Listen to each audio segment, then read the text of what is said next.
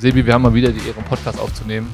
Nach diesem sehr aufschlussreichen Gespräch vom letzten Mal über die Finanzen dieser Welt, die uns alle beschäftigen, geht es dieses Mal wieder ein bisschen mehr um Triathlon. Und irgendwie, wenn man versucht, ein bisschen was über deinen Status quo zu erfahren, was du gerade so treibst, dann wird man gar nicht so richtig fündig. Also man kriegt so ein bisschen mit, dass du im Trainingslager warst, aber wie es so läuft und äh, was so geht bei dir. Ähm, da ist die Informationslage relativ dünn. Da wollte ich erstmal fragen, kriegen wir ein Update von dir, wie es so läuft im Training?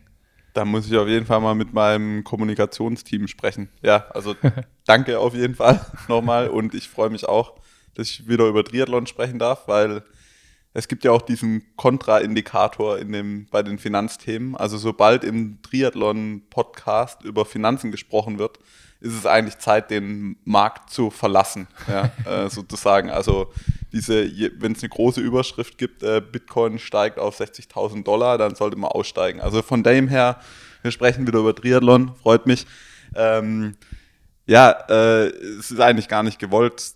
Ich will eigentlich nichts verheimlichen. Ähm, ich war in zwei Trainingslagern in Fuerteventura. Ähm, ich werde Papa im Juli. Und ansonsten es läuft so lala, würde ich sagen. Also gerade in dem zweiten Camp in äh, Fuerteventura muss ich ehrlich eingestehen, dass ich schon einen ganz schönen Motivationshänger hatte, ja, nachdem du dann halt doch irgendwie realisierst, verdammt, das Ganze wiederholt sich eigentlich. Challenge Rot verschoben, ein Rennen, was ich halt gern gemacht hätte in, in diesem Jahr. Aber der erste Motivationsdurchhänger in der ganzen Zeit oder der, wie viel war es? Der erste richtige, würde ich sagen. Also davor habe ich dann immer noch mal einen Weg gefunden, mich noch mal sozusagen zu verarschen. Aber wie macht, wie macht sich ähm, sowas dann bei dir bemerkbar, dass du irgendwie demotiviert bist? Also es ist ja wahrscheinlich jetzt nicht was, was du alltäglich verspürst. Ist es dann so, du hast dann keinen Bock auf Training oder würdest lieber liegen bleiben oder wie zeichnet sich das ab? Ja, all of the above. Also genau das. Also du, du bist halt im Trainingslager, das Wetter ist gut. Du hast einen 50 Meter Outdoor-Pool, was man ja kaum irgendwie laut aussprechen darf, weil äh, ja, so Probleme hätten gern viele Leute im Moment gerade. Und dann weißt du natürlich halt schon, okay, um die Motivation ist nicht zum Besten bestellt, wenn du dann irgendwie draußen aufs Becken guckst und halt irgendwie denkst, so, oh, ich habe irgendwie gar nicht so die, mhm. die Lust jetzt. Ähm, also natürlich und vor allen Dingen zeichnet sich dann halt einfach dadurch aus, äh, dass ich nicht irgendwie diese 100% abrufen kann. Also es heißt dann nicht, dass ich aufhöre zu trainieren, aber ja, ich, ich, äh, ich arbeite es dann halt so ab. Ist halt dann so ein 9-to-5-Job und ich bin halt, ich bin halt anwesend bei mhm. der Arbeit. ist es, äh, ich meine, zu dem Zeitpunkt wusstest du ja schon, dass du dann Papa wirst im Juli. Äh, es soll jetzt kein Papa-Talk werden irgendwie, aber hast du das Gefühl, das hat sich dadurch irgendwie schon was bei dir verändert oder schon Klick gemacht oder kommt das erst noch oder äh, willst du gar nicht, dass das irgendwie Thema wird? Also du hattest ja schon das gepostet und gesagt, so hier ist das einzige Bild, was man von einem Kind zu sehen bekommt, äh, den, die Ultraschall-Aufnahme, ähm, aber irgendwie was mit dir ist schon passiert oder? Ähm, ja, nee, da habe ich kein Problem drüber zu sprechen. Ja, auf jeden Fall. Also du hast, du hast natürlich auf einmal, also ich muss auch sagen, dass ich auch mit äh, Mitte 30 mich halt immer noch als Kind oder Kindskopf oder wie auch immer manchmal fühle. Und ich glaube, das ist auch erstmal nichts per se Negatives. Aber es wird einem halt schlagartig bewusst, dass man viel mehr Verantwortung hat. Und die Verantwortung ist ja jetzt schon, schon da, ja. Also meine Frau wäre definitiv auch ohne mich überlebensfähig. ähm, Nur weiß, du nicht ohne sie. Genau, das wollte ich gerade sagen. Ähm, aber logisch dann zu wissen, halt, okay, da gibt es dann äh, halt ein Kind und das sollte halt auch äh, ein, ein, Papa haben irgendwie und so. Das ist halt schon, klar, das ist eine ganz, ganz anderes äh, Level an Verantwortung, das man auf einmal hat und das wird einem schon relativ schnell bewusst, ja. Aber eine gute, ist das ein gutes Bewusstsein, weil es ist ja bisher auch so, du konntest ja frei unterwegs sein und sagen, ja, ich fliege jetzt mal wieder ins Trainingslager und bin dann mal so und so lange nicht zu Hause. Und das wird sich ja wahrscheinlich dann auch ein bisschen ändern oder du willst ja dann mehr Zeit zu Hause verbringen.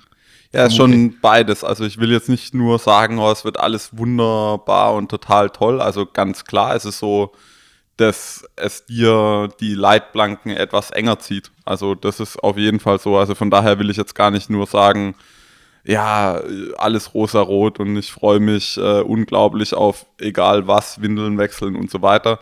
Ähm, aber ja, ich glaube, also ich habe da, da jetzt auch keine, keine Schwierigkeiten. Ich habe 35 Jahre quasi mehr oder weniger Zeit gehabt, in den Tag reinzuleben. Ist vielleicht auch gar nicht schlecht, wenn's, äh, wenn, wenn sich da jetzt mal ein bisschen was ändert. Ja. Endlich mal der Ernst des Lebens anfängt. ja, schon. Also es ist schon auch eine extra Motivation, muss ich auch ganz klar sagen. Also irgendwie halt für die Familie zu sorgen. Du hast halt noch einen extra Grund, dann eben doch zu trainieren, ja. Aber das hat dann schon irgendwie auch auf die Motivation umgeschlagen. Hast du, also hast du dann, als du gemerkt hast, boah, so richtig Bock habe ich nicht, trotz schönem Wetter, dann hast du, ich muss jetzt aber mal? Schon, ja, weil du weißt halt, also, also es ist, es ist auf jeden Fall ganz klar ja so, wie krass un, unser, unser Sport irgendwo leistungsbezogen bezahlt wird, ja, und ich will jetzt nicht irgendwie drei Jahre halt äh, da im Mittelfeld irgendwo noch rumtouren und dann meine Karriere beenden. Das, das äh, ist halt nicht, sondern ich sag halt, ich habe noch drei, vier Jahre, keine Ahnung, und die will ich schon maximal nutzen und auch das Maximale für meine, meine Familie dabei rausholen, ja. Was für eine Rolle spielt dann der eigene Körper dabei? Weil man hat ja bei dir auch jetzt, glaube ich, zuletzt nochmal gelesen, dass du da wieder ein paar Problemchen hattest und eigentlich, wenn man, ich glaube, es gab kein Jahr ohne Problemchen, oder? Es war immer irgendwas, so Achillessehne, Wade, jetzt ja. so ein bisschen was, bisschen was war immer scheiße. Gut, ich glaube, ich bin einfach nur jemand, der da offener kommuniziert wie viele andere. Ich glaube, Probleme haben die meisten in irgendeiner Form. Äh, ich weiß nicht, ob es der Nimbus der Unbesiegbarkeit ist, der aufrechterhalten bleiben soll. Aber ja, ich hatte schon immer, immer irgendwas. Also 2019 hatte ich mit Sicherheit jetzt kaum Probleme im Vergleich zu den ganzen Jahren davor. Ähm, bis auf, dass ich dann eben umgeknickt bin vor der 73 WM und dann irgendwann eben nach Hawaii meine Hüfte dann, dann schlapp gemacht hat. Aber ja, sonst war das Jahr eigentlich ziemlich gut und das habe ich auch direkt gesehen an, an irgendwie meinen Laufzeiten und so weiter. Und ja, das, was du, um auf deine Frage zurückzukommen, der Körper ist immer irgendwie Freund und Feind. Ich hatte halt, bevor die Probleme angefangen haben, sicher 20 Jahre, wo ich quasi gar kein Problem hatte. Mhm. Und wenn du dann zum ersten Mal irgendwie merkst, äh, du bist eben doch nicht unbreakable, undisputable, äh, no limits, bla bla, das stimmt halt alles nicht. Ja? Mhm. Also wenn dir das halt zum ersten Mal klar wird, dann hast du halt schon so einen Riss in der Rüstung irgendwie, wo so ein bisschen der Glaube halt an die Unkaputtbarkeit einfach bröckelt, ja. Kann man aber auch gleichzeitig anders sehen und dass es eigentlich eine wichtige Erkenntnis ist. Also so, du lernst ja so deinen Körper und äh, Körpergefühl, Bewusstsein dafür, dass man auch Schwachstellen hat, äh, vielleicht auch besser kennen, oder? Und oder ist es eher so, dass sich das limitierend anfühlt und man sagt, ich bin gar nicht so leistungsfähig, wie ich sein müsste? Also zwischendurch hat sich auf jeden Fall limitierend angefühlt. Gleichzeitig ist, ist natürlich irgendwo, weißt du, okay, ich habe es zumindest mal einmal auch bis über das Limit hinaus irgendwo äh, probiert, wo du dann eben auch zurückblicken äh, kannst und, und sagen kannst, ja, ich habe wirklich alles probiert irgendwo und ich habe vielleicht auch mal überzogen. Ich glaube, wenn du komplett verletzungsfrei, also im Sinne von Überlastungsverletzungen durch deine Karriere kommst, dann musst du dich am Ende vielleicht auch fragen, wäre da nicht vielleicht noch mal mehr drin gewesen? Mhm. Und bei mir kann ich halt ganz klar sagen, ich weiß nicht, was ich da jetzt äh, hätte anders machen sollen im Hinblick auf Trainingsumfang oder so. Also ich hätte auf jeden Fall eben nicht mehr machen können. Und ich glaube, das ist ja so eine Urangst, die in vielen Athleten wohnt, ist eben, ich mache zu wenig und du weißt halt, du hast zu viel gemacht, wenn du quasi halt eine Überlastungsverletzung hast, ja. Mhm. Und bei manchen Leuten funktioniert ja so offensichtlich die Trainingssteuerung. die trainieren sich kaputt, bis sie irgendwie verletzt sind. Dann müssen sie zwangsweise Pause machen, bis sie wieder gesund sind. Dann trainieren sie sich wieder kaputt, bis sie ja. wieder die nächste, den nächsten Ermüdungsbruch haben und müssen dann wieder Pause machen. Und äh, so würde ich jetzt sagen, sieht eine optimale Zyklungssteuerung jetzt nicht aus. Ja. Also ein Punkt auf meiner Liste waren so äh, Fehler, die du gemacht hast, wenn sie dir bewusst sind, aus denen du gelernt hast und so wissen, dass du teilen kannst. Also wenn du zurückdenkst an die Zeit, wo das vielleicht losging mit dieser, äh, mit diesen Kleinigkeiten, die dich vielleicht immer so ein Stück weit ausgebremst haben, ähm, hast du immer die Ursache auch rausgefunden und weißt, woran es liegt und kannst es so mitteilen, dass man jetzt vielleicht, wenn man den Podcast hört oder wenn man das vielleicht auch so ein bisschen kennt, was du erzählst, ähm, sagt, aha, okay, der Sebi hat den Fehler schon gemacht, dann muss ich ihn nicht machen. ja, ja, da gibt es sicher einige. Ich glaube, wo es das erste Mal aufgetreten ist, da muss ich ganz klar sagen, da würde ich jetzt gar nicht sagen, dass ich einen Fehler gemacht habe. Das gibt manche Risiken, auch was die Gesundheit angeht, um die weißt du im Profisport und du gehst die auch ganz bewusst ein. Also wo das Problem das erste Mal aufgetreten ist an der linken Achillessehne 2013, glaube ich, war es. Ähm, da war es so, da habe ich das Problem irgendwie zwei Wochen oder drei Wochen vor dem Rennen ähm, ist es zum ersten Mal aufgetreten. Und ich weiß noch, wie ich bei der Physiotherapeutin war und die hat eben einfach nur an die Achillessehne rangefasst. Also die hat die noch nicht mal irgendwie behandelt, die hat die nur angefasst. Davor hatte ich keine Schmerzen und die hat die angefasst und ich bin schier von der Massageliege gefallen, ja, weil die so berührungsempfindlich war, aber das Krass. wusste ich vorher gar nicht, ja. Und äh, dann hatte ich noch drei Wochen bis zum Rennen und ich habe es halt einfach durchgezogen. Also klar wäre natürlich jetzt rein aus gesundheitlicher Sicht wäre das Sinnvollste gewesen, in dem Moment direkt Pause zu machen und halt irgendwie zu probieren, das Problem in den Griff zu kriegen. Aber relativ häufig ist es so, du entscheidest dich ganz bewusst äh, dagegen, ja, weil also du weißt darum, dein, deine Zeit in dem Sport ist endlich, die Anzahl der Chancen sind endlich. Und äh, das irgendwie Langdistanz-Triathlon auf Weltspitzenniveau nicht immer nur Gesundheitssport ist, das ist halt einfach, glaube ich, klar, ja. Sagst du aber als Profi-Triathlet, ja. das ist jetzt eigentlich keine Take-Home-Message für den breiten Amateursportler, äh, oder? Manchmal bin ich mir da gar nicht ganz sicher, ob äh, das nicht viel zu stark verwurzelt ist im Amateursport eigentlich, ja, weil da, also wenn ich da teilweise Leute sehe, da bin ich mir sicher, mit den Verletzungen oder mit den Problemen wird, wäre ich definitiv nicht mehr am Start, ja. Aber für die, bei mir ist es ja noch so, dass Gesundheit, die Gesundheit wirklich mein Kapital ist. Und mhm. wenn ich jetzt halt danach dann gar kein Rennen mehr machen kann, dann fange ich halt schon nochmal an zu überlegen. Bei manchen Amateuren glaube ich halt, die sagen, ich mache nur das eine Mal Hawaii und mir ist es egal, ich habe einen gebrochenen Arm, das lasse ich mir irgendwie schienen und ich starte trotzdem, ja. Mhm. Ähm, da habe ich eher Sorgen. Also ich glaube auch irgendwie Schmerzmittel in dem Bereich sind dann teilweise schon relativ weit verbreitet. Und das, glaube ich, ist sicher keine Take-Home-Message. das stimmt allerdings, ja. ähm, und ja, also die, aber jetzt, was die Leute irgendwie lernen können, also das, was halt ganz klar der Fall ist, wenn das das erste Mal auftritt, ähm, irgendwie, dann würde ich jetzt nicht sagen, dass es ein Fehler war, sondern das war die Entscheidung, die ich irgendwie treffen wollte und musste. Das zweite Mal war in der Vorbereitung für Challenge Daytona und da muss ich halt ganz klar sagen, habe ich dann mehrere Fehler hintereinander gemacht. Also ich bin, ich habe wieder angefangen, wirklich viel auf der Bahn zu laufen oder deutlich mehr auf der Bahn zu laufen, was auch erstmal gut funktioniert hat, aber schon nach fünf, sechs Einheiten habe ich dann mal die richtig flachen Schuhe ausgepackt. War noch nicht so dramatisch. Danach hatte ich einfach halt feste, feste, harte Waden aber ich wollte eben nicht zurückziehen, habe dann noch zwei, drei Einheiten danach damit durchgezogen. Und bei der letzten Einheit, wo es dann wirklich, wo ich dann wirklich, glaube ich, einfach ja, mir die Verletzung zugezogen habe, war es so, ich habe währenddessen es gespürt und habe mir gedacht, nee, jetzt musst du auch mal hart zu dir selber sein und es durchziehen, obwohl mir eigentlich meine innere Stimme schon gesagt hat, ist nicht, ist nicht gut. Ja. Jetzt ist nicht der Moment, um genau. Äh, hart zu sich zu sein. Genau, und, und das ist der erste Fehler, aber der, der, der andere Fehler war auch schon, dass ich davor das meinem Coach nicht gesagt habe.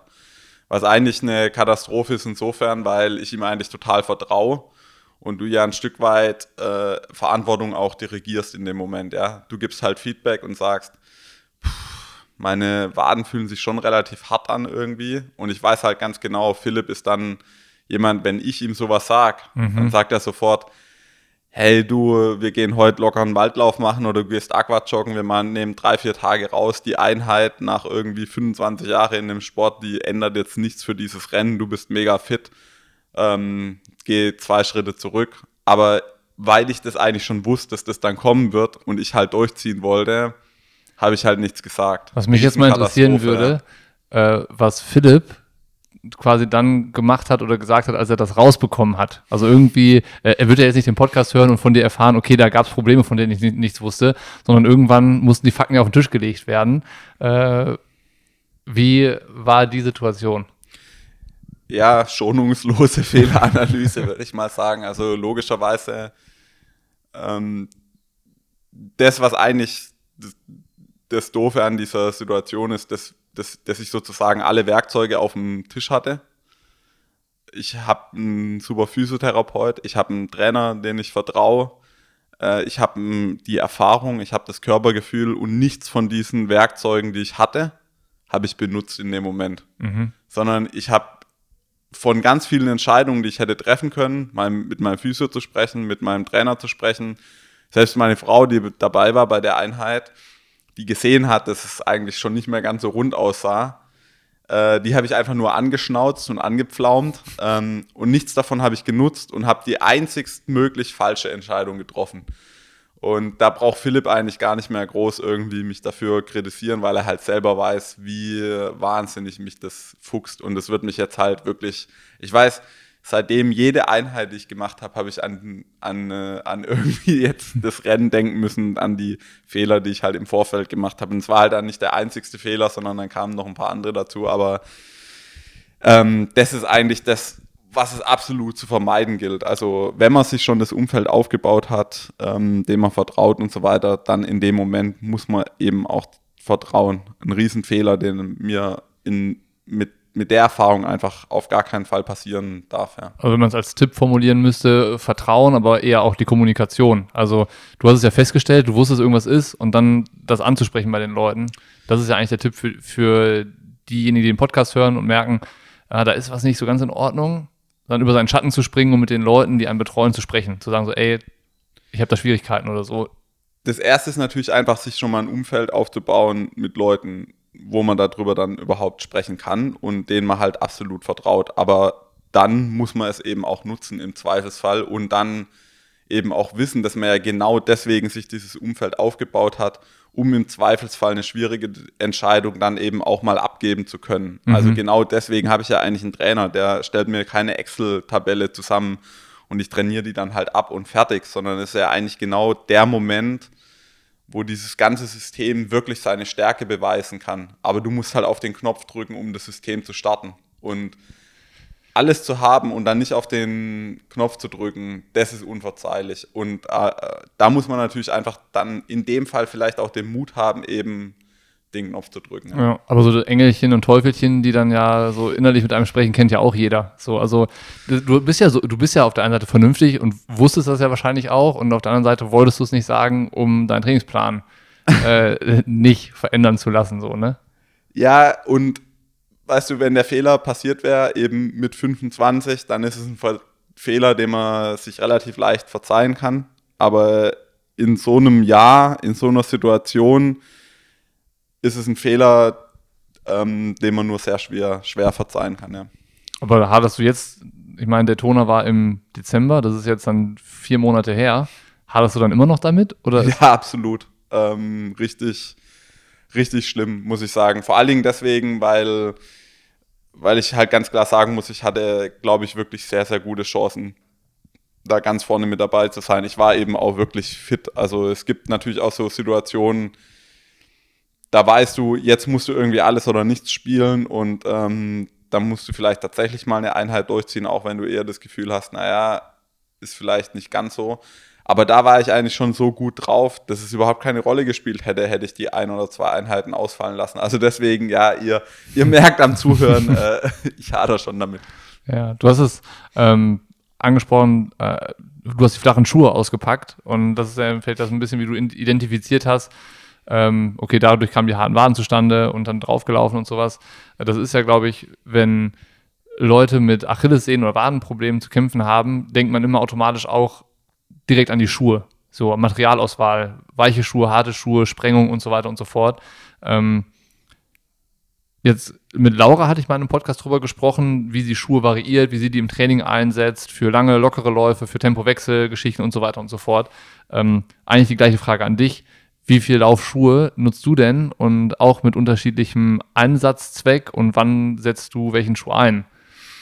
Also Schuhe habe ich daheim wirklich, glaube ich, 60 Paar oder so, würde ich sagen. Aber wirklich im Einsatz davon aktuell sind vielleicht drei oder vier verschiedene Modelle und dann von einem Modell vielleicht eben auch drei oder vier Paar. Also ich laufe jetzt zum Beispiel den 1080 äh, New Balance, ist schon so der Schuh, mit dem ich eigentlich am meisten laufe.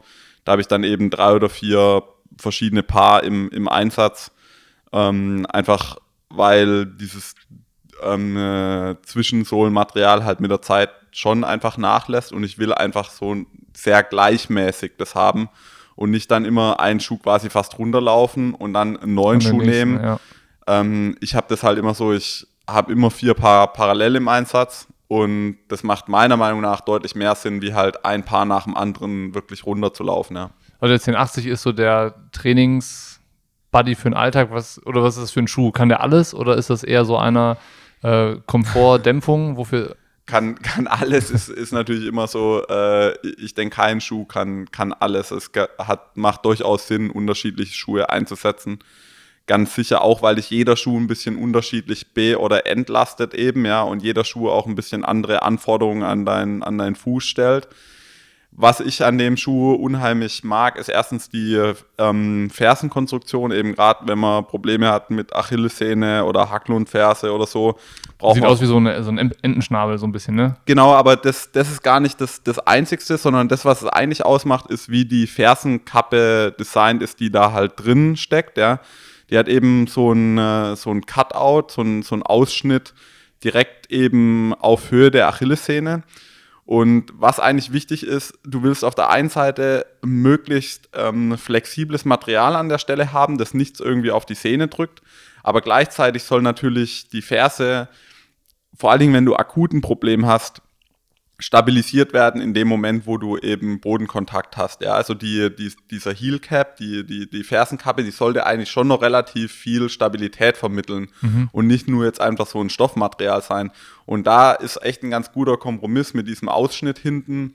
Ähm, jeder, der den Schuh mal in der Hand hat im Laden oder so, soll einfach mal hinten mit dem Zeigefinger da reindrücken. Da fühlt er das relativ genau, wie das gemacht ist. Das klappt so komplett weg eigentlich, ne? Also du kannst so Aber fast das, diesen hinteren Teil so wie so eine Latsche einklicken. Genau, aber eben nur ungefähr fingerbreit, eben mhm. nur auf der Höhe von der Achillessehne und links und rechts davon ist dann letztendlich wieder Stabilität, äh, dadurch eine relativ feste Fersenkappe. Und dazu ist es einfach so, ähm, der Schuh passt meiner Meinung nach für sehr viele Leute und verschiedene Laufgeschwindigkeiten, weil er eine Stabilität holt, einfach über die Breite des Schuhs. Also der ist verhältnismäßig breit, hat aber keine Plastikelemente oder sonst irgendwas drin. Also lässt eine gute Torsion zu und lässt den Fuß arbeiten, aber gleichzeitig schon eine gewisse Dämpfung da, die aber so fest ist, dass er für unheimlich viele verschiedene Geschwindigkeiten funktioniert. Also wir haben zum Beispiel sehr viele so Tempowechselläufe, ja, wo du halt fünf Kilometer relativ locker einläufst. Dann habe ich immer jetzt glaube ich äh, irgendwie zwei Minuten schnell, zwei Minuten locker und dann halt wieder fünf Kilometer auslaufen. Und da ist es natürlich so, du, du willst eigentlich einen Schuh haben, der sich schon einigermaßen schnell anfühlt. Also da laufe ich dann schon auch 3,20 irgendwo die, die schnellen Minuten. Ähm, gleichzeitig läufst du aber viel locker. Mhm. Und äh, da ist so ein Schuh natürlich sehr angenehm, der über ein sehr breites Spektrum funktioniert, was die Geschwindigkeit äh, irgendwie angeht. Ja. So ein Allrounder-Ding quasi. Ja, würde ich schon in dem Fall tatsächlich sagen, ähm, weil er auch verhältnismäßig gut gedämpft ist, aber eben ohne jetzt den Fuß so komplett zu, zu entkoppeln, ja. Was würdest du sagen, spielt noch eine Rolle dann außer dem Laufschuh? Sind es die Läufst du mit Kompressionssocken zum Beispiel? Das hört man ja auch ja. irgendwie, dass das was bringt. Man weiß es aber auch nicht so richtig. Ja. Äh, ist es am Ende auch Glaubensfrage, was einem da gut tut? Oder ähm, also was hilft dir noch, außer irgendwie den richtigen Schuh auszusuchen? Ich denke, man muss vor allen Dingen erstmal unterscheiden, hat man schon ein Problem und will dieses Problem irgendwo therapieren oder will man eben eine Prophylaxe machen. Ich glaube, das ist erstmal das Wichtigste. Jetzt bei mir, wenn ich eben jetzt akut äh, das Problem habe, Achillessehne, dann kann ich sagen, klar gibt es Möglichkeiten, zum Beispiel die Sehne erstmal zu entlasten. Also zum Beispiel generell ist ein, äh, ein gewisser äh, Drop, also der, der Unterschied zwischen der Ferse und dem Vorfuß, sicher hilfreich, wenn du akut Achillessehnenprobleme hast. Also zum Beispiel eine Fersenerhöhung zumindest mal für zwei oder drei Wochen in den Schuh zu machen, kann durchaus helfen, die Achillessehne zu entlasten. Aber auf lange Sicht ist es eher kontraproduktiv, weil du natürlich immer kürzer wirst. Also das heißt, man muss immer entscheiden, entlastet man kurzfristig oder will man langfristig eine Prophylaxe machen. Und das gleiche gilt natürlich für sehr stabile, sehr gut gedämpfte Schuhe. Logisch nehmen dir die ein Stück weit äh, den Schmerz und übernehmen ein Stück weit die Funktion vom Fuß, die er selber in dem Moment vielleicht nicht ausführen kann.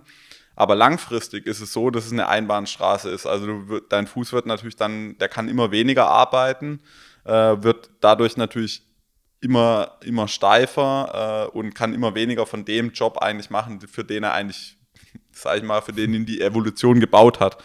Also deswegen muss man da ein bisschen entscheiden, was lang- und kurzfristig hilft. Und äh, generell habe ich, glaube ich, bevor ich zu Philipp gekommen bin, angefangen, sehr viele unterschiedliche Sachen auszuprobieren. Viel davon war einfach nicht mehr ähm, wissenschaftsbasiert, sondern einfach so der letzte Strohhalm, an dem man sich hält. Also von irgendwie LED-Laser zu, weiß ich nicht, alles Mögliche halt, ja. Mhm. Und äh, also was Achillessehnenprobleme angeht, können wir einen extra Podcast machen. Ich merke schon, es geht man, ja schon in die, die man machen kann. Also äh, da gibt es wirklich natürlich sehr viel. Ja, äh, aber wenn wir beim Thema sind, ich hatte gesehen, du warst beim ähm, bei so einem Institut für Einlagen und sowas. Auch deswegen? Oder, ähm, ist das, oder ist das was Neues oder läufst du eh schon mit Einlagen? Nee, also ich habe ich bin zum ersten Mal dann mit Einlagen gelaufen, eben 2018 und es hat mir wirklich sehr geholfen. Davor war ich fest davon überzeugt, Einba Einlagen sind eben auch so eine Einbahnstraße. Und äh, bei Einlagen hatte ich immer auch so ein bisschen das Gefühl, ähm, du kannst eigentlich nichts mit einer Einlage gut machen, was der Schuh nicht schon äh, ähnlich gut macht. Also äh, irgendwie halt Stahlfelgen an deinen Lamborghini dran zu machen, das macht halt irgendwo keinen keinen Sinn, ja. Oder andersrum gesehen, äh, irgendwie die 24 Zoll Niederquerschnittsreifen äh, irgendwie an deinen Caddy dran, das macht noch lange keinen Sportwagen draus, ja. Also die Basis muss halt irgendwo stimmen. Aber ich muss sagen, ich bin da schon ein Stückchen weit widerlegt worden. Das hat mhm. bei mir tatsächlich, war glaube ich einer von vielen verschiedenen Bausteinen. Das ist natürlich immer schwierig zu sagen, was war es, weil wir haben halt zehn Sachen gleichzeitig natürlich gemacht.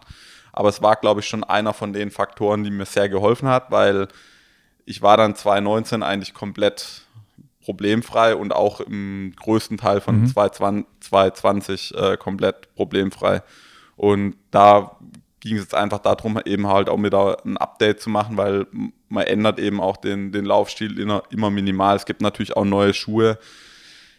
Bei Einlagen muss man halt ganz klar sagen, Einlage ist nicht gleich Einlage. Du brauchst halt jemanden, der es halt wirklich kann. Mhm. Und das ist nicht so einfach. Also du kannst damit auch Sachen verschlimmbessern. Da bin ich auch davon überzeugt. Also äh, nicht jede Einlage sorgt einfach dafür, dass dann alles gut oder besser wird, sondern es kann auch unter Umständen, wenn es ganz schlecht läuft, das Gegenteil davon bewirken. Mhm. Deswegen ist, glaube ich, nicht einfach, da halt den richtigen zu finden, der, der das auch kann. Ja. Aber dann kommen wir so langsam zum Status quo. Also, du hast über 2018, 2019, 2020 gesprochen. Ähm, Daytona ging es dann wieder so ein bisschen bergab. Wie ist es, wie ist es jetzt? Also, ähm, du warst auf Fuerte, du warst aber nicht in Dubai und auch nicht in Miami am Start. Ja. Ähm, was ist jetzt Sache? Ja, also, dass ich nicht in Dubai und Miami am Start war, das sagte ja schon, dass halt aktuell, also wäre ich da auf jeden Fall untergegangen in beiden Rennen. Ähm, das ist primär einfach dem Fakt geschuldet, dass halt einfach ich nach äh, Daytona schon eigentlich auch Pause gemacht habe und, und dann eben mit den, mit den Waden und dann Achillessehnenproblemen ein bisschen zu kämpfen hatte. Generell würde ich aber schon sagen, dass im Training eigentlich sehr gut läuft. Äh, auch das ist ja immer, immer schwierig zu sagen, aber vor allen Dingen im Schwimmen läuft es bei mir schon, schon relativ gut. Äh, ich habe, also Philipp äh, Seibt hat eben Sean Donnelly da mit in die, in die Kick-Ass-Squad quasi geholt, der eben Lauras und mein Schwimmtraining so ein bisschen übernommen hat. Und das hat mir schon nochmal einen richtigen Boost gegeben im, im Schwimmen, muss ich ganz klar sagen. Natürlich auf einem Niveau, wo die meisten immer noch schmunzeln, ja. Äh, Zum, also gegen, um gegen einen Brustschwimmer zu gewinnen, ja, reicht es noch nicht. Ja, ja ich habe schon drauf gewartet, dass du das ansprichst. ähm, ja, das wird auch, glaube ich, immer noch so ein bisschen die Schwäche bleiben. Also der, die Grundschnelligkeit, ähm, die ist natürlich noch nicht ganz so, ganz so super. Aber das Schöne ist ja, dass ich die Zeit dann inzwischen halt auch wirklich so äh, fünf, sechs Mal hintereinander schwimmen kann. Und ja, also da geht es auf jeden Fall vorwärts und das, das ist ja auch das Schöne in unserem Sport. Es gibt immer irgendwo gibt's immer einen Lichtblick, ja. ja. Also wenn es gerade beim Laufen halt nicht so toll, toll ist, gibt es dann halt zumindest mal die Chance, irgendwo was auf dem Rad und dann vor allen Dingen im Schwimmen zu machen. Und ähm, ja, das, das hält irgendwie die Motivation ein bisschen hoch im Moment. Was ist Marco Koch für ein Typ? Also ähm, ich Geiler Typ. Ja. Ja, total. Äh, ich hab, muss ganz ehrlich sagen, dass ich weiß nicht, woran das liegt. Äh, aber ich hatte bis jetzt meistens eigentlich eher negative Erfahrungen mit, äh, mit Schwimmern. Also da wahrscheinlich einfach, weil wir da nicht so den, vor allen Dingen ich wahrscheinlich nicht so den, den Riesenrespekt ähm, bekommen, weil wir halt, weil die meisten Triathleten halt doch nicht ganz so die tollen, tollen Schwimmer sind. Äh, Marco, mega, mega Typ, wirklich. Hat sich da zweimal anderthalb Stunden Zeit genommen, äh, und der ist ja auch gerade in der Olympia-Vorbereitung, wo er jeden Tag wahrscheinlich noch eine Stunde, Stunde gegen Tokio betet, dass es stattfindet.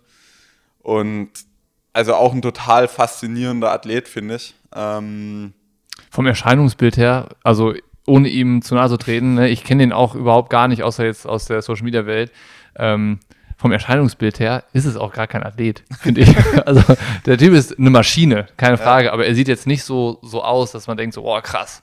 Ja, es ist halt wirklich eine, eine Robbe, ja. Also ähm, wobei man ganz klar sagen muss, dass er sich auch an Land gar nicht so schlecht bewegt und zum Beispiel auch relativ viel Radtraining in sein, in sein Trainingsprogramm mit aufnimmt und meiner Meinung nach äh, ganz viel, viel eigentlich richtig macht in, in seinem Sport, nämlich auch nicht ständig dieses wahnsinnige Kilometergeschrubbe und irgendwie äh, den, die Qualität von der Einheit daran festzumachen, wie viele Kilometer geschwommen worden sind, was ja überhaupt keinen Sinn macht, wenn du später irgendwie anderthalb, zwei Minuten äh, Rennen hast, ja. Mhm. Und ähm, ich glaube, das, das bringt ihn so ein bisschen in die Nähe von, von unserem Sport eben, dass er auch immer, immer schaut, so was was ist irgendwie outside the box, was ich irgendwie Neues machen kann und, und auch einen neuen Reiz. Ähm, er ist ja auch schon extrem lang in, in, dem, in der Weltspitze unterwegs, was ja auch beim Schwimmen auch äh, absolut keine Selbstverständlichkeit ist, vor allen Dingen nicht über die Strecken. Und ja, ich glaube, es wird später mal ein wahnsinnig guter Trainer. Also er kann wirklich sehr gut, gut erklären und es macht halt auch richtig, richtig Bock. Also wenn du den neben dir einfach nur, es langt schon, wenn der sich einfach nur abstößt vom, vom Beckenrand, das, das langt schon, um irgendwie eine ganz andere Welt äh, zu sehen, die es halt irgendwo auch noch gibt da unten in den Tiefen des Schwimmbads. Wie komisch ist das, wenn man krault und dann schwimmt Brust einer an einem vorbei? Ja. Ich habe ihn ja noch nicht mal gesehen, wie er an mir vorbeigeschwommen ist, weil er ist ja erst aufgetaucht, nachdem er quasi schon vorbei war. Ähm, ja, es ist total, also es ist total verrückt, aber ich genau deswegen wollte ich ja auch, also ich habe das äh, Rennen quasi initialisiert, also nicht nur, weil ich wusste, dass es auf jeden Fall äh, ein guter, guter Clickbait äh, ist, ja, ähm, sondern halt auch, weil, weil wenn ich bei uns im Schwimmbad schwimme, dann kommen immer die Leute her und sagen, also sie haben noch nie jemand so schnell schwimmen sehen. Ja? Und ich denke mir immer, ja, äh, der Einäugige unter den Blinden ist der König. Ja? ja. Aber, aber sobald du dann halt einen Sehenden hast, eben wie, wie Marco, dann weißt du halt, wie das halt wirklich aussieht. Und er ist natürlich total, also völlig, völlig verrückt, ja. Ich glaube, sein, sein Weg in Triathlon, der lässt sich auch ebnen. Ne? Ich glaube, der hat da schon Ambitionen, das auch mal auszuprobieren. Und dann die Frage, gibt es ein Rematch auf dem Fahrrad? Also wenn ihr 50 Meter gesprintet seid, könnt ihr auch mal, weiß ich nicht, 100 Meter oder einen 30 Sekunden Watt-Test fahren gegeneinander oder so. Ja, ich bin auch tatsächlich schon mit ein paar Trainingsideen, äh, habe ich ihn schon mal angestoßen, was er vielleicht noch machen könnte. Eben auch, was vielleicht nicht im Wasser stattfindet, äh, um nochmal ein bisschen mehr Motorleistung irgendwo rauszu, rauszuholen. Und ich glaube, das sind gerade so Sprints auf dem Rad gar nicht so schlecht, weil auch beim Schwimmen, glaube ich, da hast du ganz ordentlich Laktat in der, in der Buchse Ja. äh, am Schluss. Aber ja, nee, ich, also ich, ich will ihm da nicht irgendwie Worte in den Mund legen, aber ich glaube, wir sehen ihn nochmal äh, irgendwie auf einer, auf einer Langdistanz bei uns in der, in der Gegend und es wäre natürlich schon irgendwo lustig, weil wir haben jetzt einen Bahnradsprinter mit Max Levy irgendwie gehabt, der in Frankfurt gestartet ist und einen 200 Meter Brustschwimmer über einen Ironman. Also er ist auch schon einen Halbmarathon gelaufen und ist dabei auch, glaube ich, richtig böse hochgegangen. Aber Ja. es hat ihn, hat ihn tatsächlich nicht irgendwie äh, dazu geführt, dass er, dass er jetzt da keine Lust mehr drauf hätte. Ja, ich finde es auf jeden Fall cool, so diesen, dass es diesen Austausch überhaupt gibt, so zwischen den Profis aus unterschiedlichen Sportarten, auch wenn sie irgendwie verwandt sind. Ähm, Ja, ich auch total, weil, weil gerade im als Triathlet bringst du halt den Leuten eigentlich unglaublich viel Respekt entgegen, ja, weil du bist ja quasi gerade gut genug, um zu wissen, dass du eigentlich scheiße bist, ja. Ja, die meisten Leute du kannst nicht ja, so richtig gut, ne? So. Nee, genau, aber die meisten Leute sind ja noch nicht mal gut genug, um zu wissen, dass sie eigentlich scheiße sind, ja. Also ähm, ich sag mal, wenn du halt, wenn du halt weißt, sag ich mal, einfach schon, wie anstrengend es ist, unter 30 Sekunden zu schwimmen, dann kapierst du erst, wie krass es ist, das auch noch in Brust zu machen, ja. Also einfach die, die Leistung einschätzen zu können, egal ob das jetzt dann beim Schwimmen ist oder wenn du dann jetzt irgendwie Zahlen siehst von Filippo Ganna auf dem Rad, ja Ja. wenn du äh, mal irgendwie äh, 10 Minuten 450 Watt gefahren bist, dann kapierst du halt überhaupt erst, was der Typ leistet. Ja? Ja. Und ich glaube, das ist so, das gibt dir halt die Perspektive. Ähm, und deswegen, ich finde es immer, ich nutze es immer, wenn es die Möglichkeit gibt, da irgendwie äh, mal mit den Spezialisten was zu machen und mir da vielleicht auch mal was abzuschauen oder so, finde ich immer mega interessant. Und wenn es am Schluss auch nur äh, Kaffee trinken ist oder so. Ja, ich meine, so eine gewisse Portion Demut, da dann nochmal so zu lernen oder mitzunehmen, ist ja immer gar nicht so schlecht. Ich glaube, ich daran zu erinnern, was du jetzt gerade gesagt hast, so, ne? dass man äh, nicht der König der Welt ist, nur wenn man im Triathlon gut ist. Ja, absolut, absolut. Also äh, ja, es ist, ähm, man kapiert, glaube ich, erst dann die wirklich die Faszination, was es ausmacht. Ja. Also wenn man das im, im Fernsehen sieht, zum Beispiel zum Brustschwimmen, ja, ja, man kann das nicht einschätzen. Überhaupt ist das nicht. jetzt schnell? Ist Ja. das langsam? Die schwimmen ja alle schnell. Du Ja. kannst, du hast gar keine Idee, wie krass das ist. Es sieht Wenn auch nicht aber- schnell aus, ne? Nee, es sieht ja. ästhetisch aus, aber es Ja, ist nicht genau. so wie ein 100 Meter keine Sprint Ahnung. beim Laufen. Aber wenn du so. nebendran schwimmst, dann hast du eine Ahnung. ja, dann ist es schon richtig krass. Ähm, ich glaube, wir können dann zum Ende kommen, weil äh, wir haben gelernt, unsere Podcasts sind manchmal zu lang. Äh, Ja, wir sollen gut, gucken, dass wir ja. unter 45 Minuten bleiben. Ja. Aber eine abschließende Frage noch ähm, in Sachen Planung. Hast du eine Planung oder bist du davon abgerückt, eine zu machen und sagst, Leute, ich bin's leid, was zu planen, was sich irgendwie gar nicht so richtig planen lässt? Oder wie gehst du mit, keine Ahnung, dieser Situation um, wie sie nach wie vor ist? Ja, klar, total schwierig. Ich, ich, ich probiere irgendwo schon was zu planen, ja. Aber mir ist natürlich auch klar, dass es einfach schnell sich wieder ändern kann und alles wieder äh, komplett über den Haufen geworfen wird. Also meine Planung bis jetzt würde eigentlich so aussehen, dass ich in, bei der Challenge Mogan in Gran Canaria in die Saison einsteige, dann irgendwie äh, Samurin und St. Pölten start, dann immer noch hoffe, dass irgendwie, keine Ahnung, die 5% Chance gibt, dass Ironman Frankfurt tatsächlich stattfindet, zu dem Termin. Und dann würde ich das machen und dann eben, keine Ahnung, Collins Cup und, und Kona. Aber Ganz schön viel ich meine, Würde ich kann, ja, dabei. ich kann ja. mal einen Running Gag machen und das mal als, äh, als Plan irgendwo posten und dann mal schauen, wie lange es dauert, bis ich ihn wieder ändern kann. Also, ja. Und dann immer wie auf so einer Flughafen-Anzeigetafel cancelled, Cancel, cancel, cancel, postponed, postponed. Ja, also von daher, ich glaube, ja, man, man muss sich einfach ein bisschen frei machen und ich glaube, das habe ich schon, habe ich schon eigentlich jetzt gemacht, mental eher da anders ranzugehen. Ja, trotzdem hoffen wir, dass wir dich und die ganzen anderen Jungs und Mädels bald wieder fit und gesund an der Startlinie irgendwo sehen, weil ähm, am Ende ist das halt irgendwie der Grund, warum es Triathlon gibt ne? und was den Reiz ausmacht. Ja, und ich meine, ich kann auch ganz klar sagen, ich sitze jeden Tag irgendwo daheim auf der Couch, sehe, dass Paris-Nizza stattfindet, Tirreno Adriatico stattfindet und, und du denkst, ja, und bei uns ein Rennen nach dem anderen verschoben in Europa.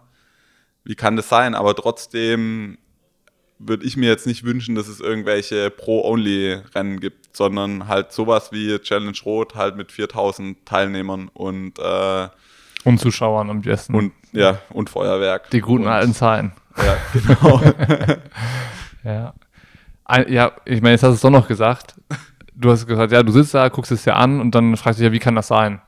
Aber wie kann es denn sein, dass es irgendwie in anderen Sportarten passiert und im Triathlon nicht? Ja, das Wesentliche haben wir ja schon gesagt, die Teilnehmeranzahl, das ist halt einfach was, was unseren Sport äh, letztendlich killt. Also deswegen wird so eine Veranstaltung halt nicht genehmigt, weil ja, das nächste ist, wie viel Kohle steckt dahinter, TV-Übertragungsrechte und so weiter. Mhm. Also wir haben halt einfach nicht die, die Lobby, die jetzt irgendwie der Profifußball äh, hat. Ja. Das ist eben so. So ist es. Ja. das wird das mal als großes Schlusswort stehen. Aber bis dahin können wir zumindest mal Sport im Fernsehen gucken. Ist auch nicht ganz so schlecht. Dann machen die Rolleneinheiten doch ein bisschen mehr Spaß. Guck, und wieder was Positives, um so einen Podcast ja, zu beenden. So schaut's aus. Vielen Dank. Danke euch fürs Zuhören.